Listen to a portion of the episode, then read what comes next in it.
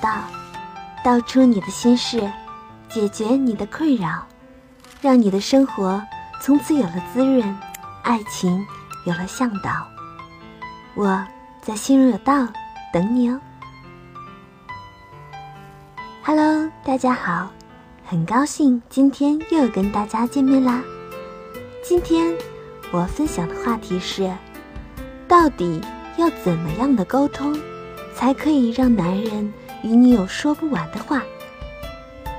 我来教大家这样一个技巧，如果你熟练掌握的话，不仅适用于男女之间，也同样适用于其他关系的沟通交流中。蔡依林有一首歌叫做《爱情三十六计》，当时盛极一时，火遍大街小巷，不只是因为。歌曲音调明快，韵脚分明，朗朗上口。还有的就是，他把孙武的兵法三十六计隐喻到爱情里面了。虽然爱情不是一场战争，但是其中的技巧同样实用。今天来讲的就是爱情三十六计中的其中三计。不说听过了、了解了之后。打遍天下无敌手，你也能从中提升聊天技巧，施展个人魅力。三计之一，也就是三十六计中的第十六计——欲擒故纵。原意是，本想要捉住他，却故意先放开他，比喻为了进一步的控制，先故意放松一步，在。爱情中的意思就是不要太过于心急，心急吃不了热豆腐。不要把自己特别想和他出去，特别想知道某件事，特别想跟他聊天的这种欲望表现得太过于明显。女生矜持一点，上赶着去追求人家，人家可能因为得到的太容易就不珍惜。没听说过那句老话吗？得不到的。永远在骚动，被偏爱的都有恃无恐，所以你要懂得让他吃不着。比如说，在你一直和他聊天之后，突然有几天把他晾在那里，不聊了，也不说原因，这样，在他习惯了你的出现、你的问候，生活中布满了你的点点滴滴，你却突然不明原因的消失。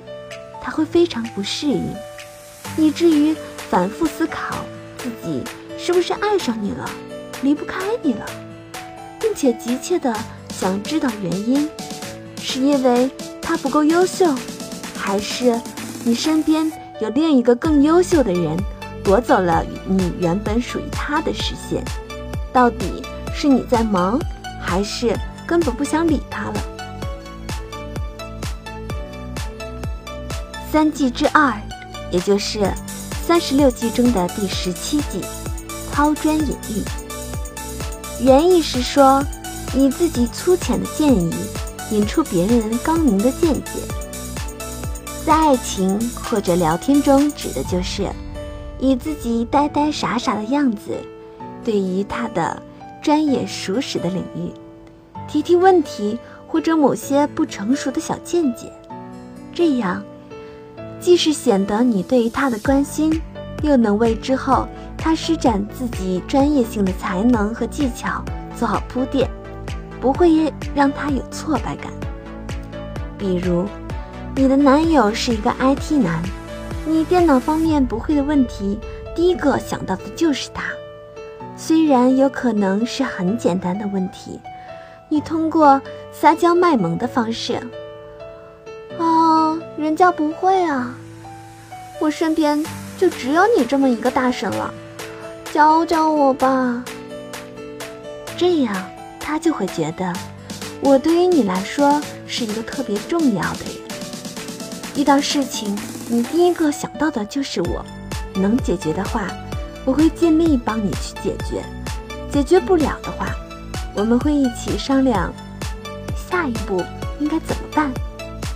你要让他知道，他是被需要的，他是有价值的。男人对于女人都是有征服欲的。征服是什么呢？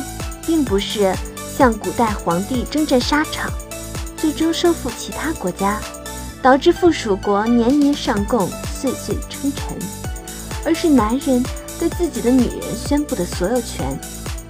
这是我的女人，不论这个女人在外面怎样的强势，我还是把她拿下了。而且。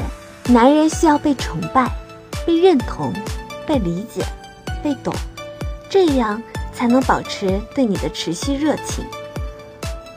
而女人对于男人的依赖，包含男人所认为的专属性，也就是这个女人只属于我一个人，以后她的事情归我管了，他心心念念心里想的都是我才对。不介意的话。可以适时的拌一下白莲花或者绿茶，这两者性格为什么总是招女人恨，男人爱是有一定原因的，一定要记住事实，这一点需要谨慎操作，不要弄巧成拙。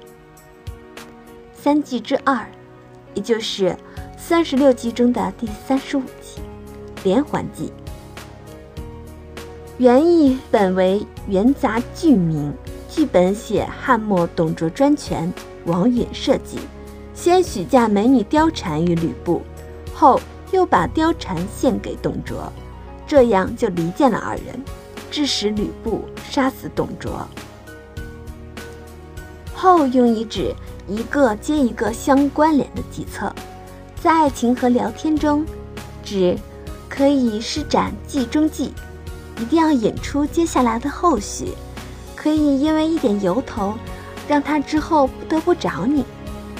比如，记得之后让他完成你的需求，要对他表示感谢，不一定说非得是口头上的感谢，也有可能是请他吃一顿饭，给他买个小礼物，在他劳累的时给他捶捶肩、踩踩腰等等等等。中国人十分讲究礼尚往来。你请他吃饭，他之后可能会请你看电影，这样你们的交互关系提升之后，话题也就自然而然的来了。所以说，角色定位十分重要。如果你对他的角色定位很高的话，他就会适当在了解你的需求度之后，提升自己的价值来满足你这样的需求。这样来说。你既完成了你对于寻求话题的要求，也提升了你爱的人或是你想追的人的自我价值。恋爱中使用套路越多，你收获也就越多。所以不要鄙视或者摒弃那些使用套路的人。太实在的人，生活中往往失去了情趣；使用小套路的人，才会不断制造小的惊喜。诱人进圈，而使人心甘情愿的上了你的爱情之道。今天的情感小技巧就分享到这里，收听本次音频课程还有小福利哦！添加情感助理老师的微信 x r y d 零八，就能立刻拥有一次免费分析情感问题的机会哟！欢迎关注。心荣有道微信公众号，获得更多情感秘籍。我们下期见啦！